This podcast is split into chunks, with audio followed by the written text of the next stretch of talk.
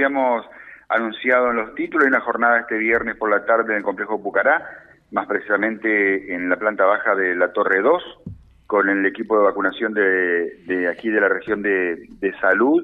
Por eso convocamos a Eli Puccini para que nos explique un poquito esto. Es como una segunda etapa. No es únicamente para el barrio, se abre a otros radios y esto es importante saberlo. Eli, buen día, un placer saludarte. Hola, buenos días a ustedes, ¿cómo están? Bueno, eh, se continúa con esta temática entonces. Se continúa con lo planificado para el año, digamos, estamos llegando ya a la final, a la finalización del año 2023 con cuestiones positivas. Lo que arrancamos allá en abril, que fue vacunar a los adultos en otros espacios que no sean los centros de salud, brindándole otros horarios que sean más accesibles. Eh, vamos a estar cerrando lo planificado con la vecinal de Pucará, tal como vos lo decías, abierto a todos los vecinos que quieran acercarse a la vecinal con vacunación del adulto. Nosotros lo ponemos desde los 18 años en adelante. Todos los adultos que quieran acercarse a iniciar o completar su esquema, las puertas de la vecinal están abiertas para, para esta actividad. Lo ideal es que vayan lógicamente con su carnet, ¿no? Lo ideal es que vayan con su carnet. Igual nosotros tenemos una computadora donde vamos corroborando, chequeando las vacunas aplicadas que están registradas en el sistema. Eh, todas las vacunas que tenemos disponibles para el adulto, si vos me dejaste repasemos un ratito, son vacuna de hepatitis B, vacuna triple viral que es para sarampión, rubiola y papera, vacuna doble bacteriana que nos protege de difteria, tétano, y también tenemos otras vacunas que son como especiales, digamos, como la del neumococo, ¿sí? tenemos dos vacunas de neumococo, vamos a tener vacuna COVID, vamos a tener vacuna antigripal, para los grupos a los cuales le corresponda esta vacuna en, particular. ¿sí? Bueno, eh, José, ¿alguna consulta, particularmente de los oyentes? Esto es una movida muy interesante porque la Regional de Salud va al barrio, ¿no? es, importante que la gente lo sepa, que valore el esfuerzo, eso más allá de, las obligaciones propias del Estado, de llegar con esta prevención a, toda la comunidad. Eh, ¿Podés saludarla? Te sumamos. Bueno, cómo no. Eli, ¿qué tal? Buen día. Hola, José, buenos días.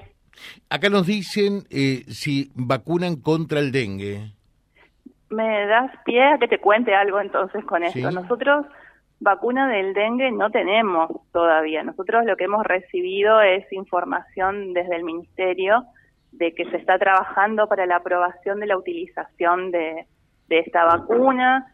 Sabemos más o menos cuáles van a ser los grupos a los que puede ir dirigido, pero los lineamientos oficiales no los tenemos. Sabemos también que va a ser para los cuatro virus de dengue que existen, eh, tenemos información técnica, pero todavía no hay lineamientos de trabajo. Perfecto. Con respecto al COVID, nos dicen eh, cuál es la, población que debería, se aconseja eh, vacunarse. Bien. Nosotros le decimos a la gente que cuando uno está cursando alguna enfermedad crónica como diabetes, asma, tiene que reforzarse cada seis meses eh, la aplicación de la vacuna COVID. Si hay algún inmunocompromiso, algo que nos baje las defensas, también debemos reforzarnos cada seis meses. Lo ideal es que toda la población esté cubierta con la vacuna del COVID, toda aquella población que quiera, porque esta vacuna sigue siendo voluntaria.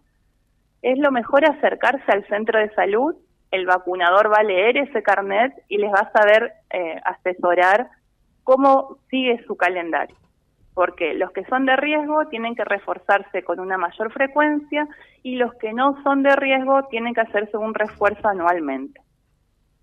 Bien, bueno, a ver si podés contestar, eh, Eli, esta consulta. Dice, eh, preguntale, José, ¿por qué en los dispensarios no quieren dar más atención médica eh, por tener una mutual? Te mandan a un privado. ¿Es verdad que no te pueden atender más?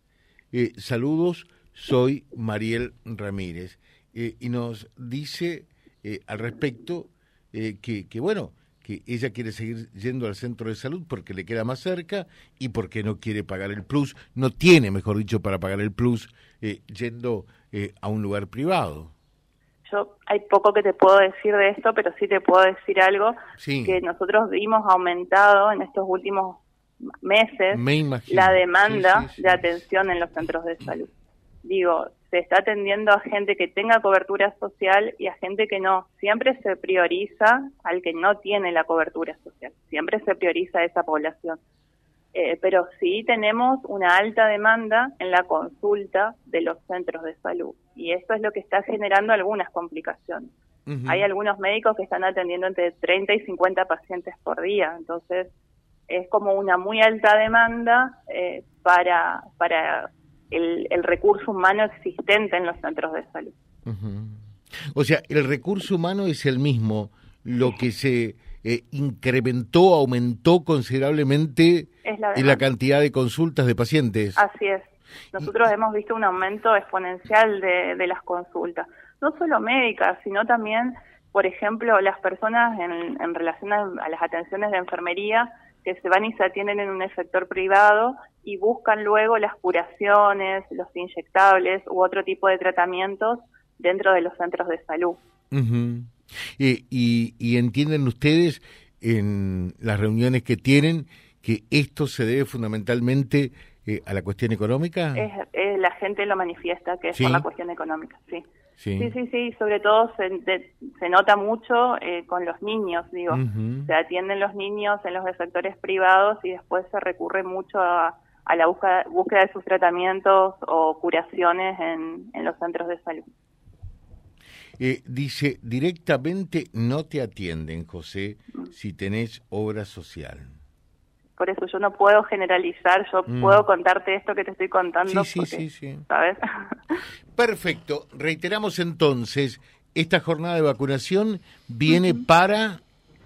Para este viernes 27 de octubre de 15 a 18 en la vecinal de Barrio Pucará, dirigida a todos los adultos mayores de 18 años. Gracias, Eli, como siempre, muy atenta. ¿eh? Gracias a ustedes. Gracias. Eli Puccini, charlando con nosotros sobre esta jornada del próximo viernes eh, y este otro tema que habrá que seguir analizando, ¿no? Cómo impacta a veces también la situación económica en distintas puntas. Acá una de ellas, que es la salud www.vialibre.ar, nuestra página en la web, en Face, Instagram y YouTube. Vía Libre Reconquista.